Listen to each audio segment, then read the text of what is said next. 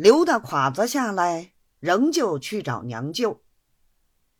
娘舅问他怎么样，刘大胯子便一五一十述了一遍。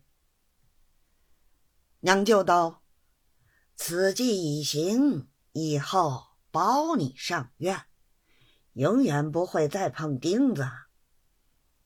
但是想他的差事还不在里头，等我慢慢的。”再替你想个法子，保你得一个顶好的事情。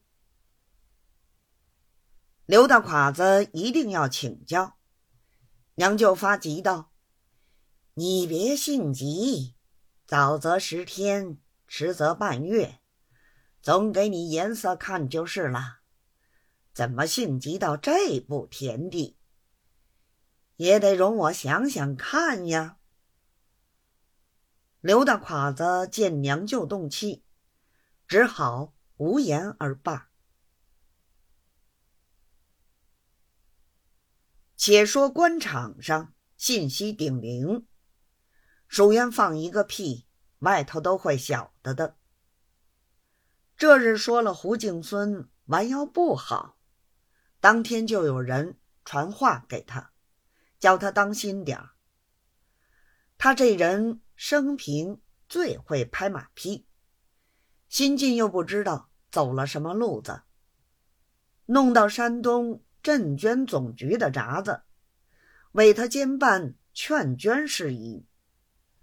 他得了这个差事，便兴头的了不得，东也拜客，西也拉拢，怀里揣着章程，手里拿着实收，一处处向人劝募。居然劝了一个月下来，也捐到一个五品衔，两个封典，五个贡监。论他的场面，能够如此，已经很不容易了。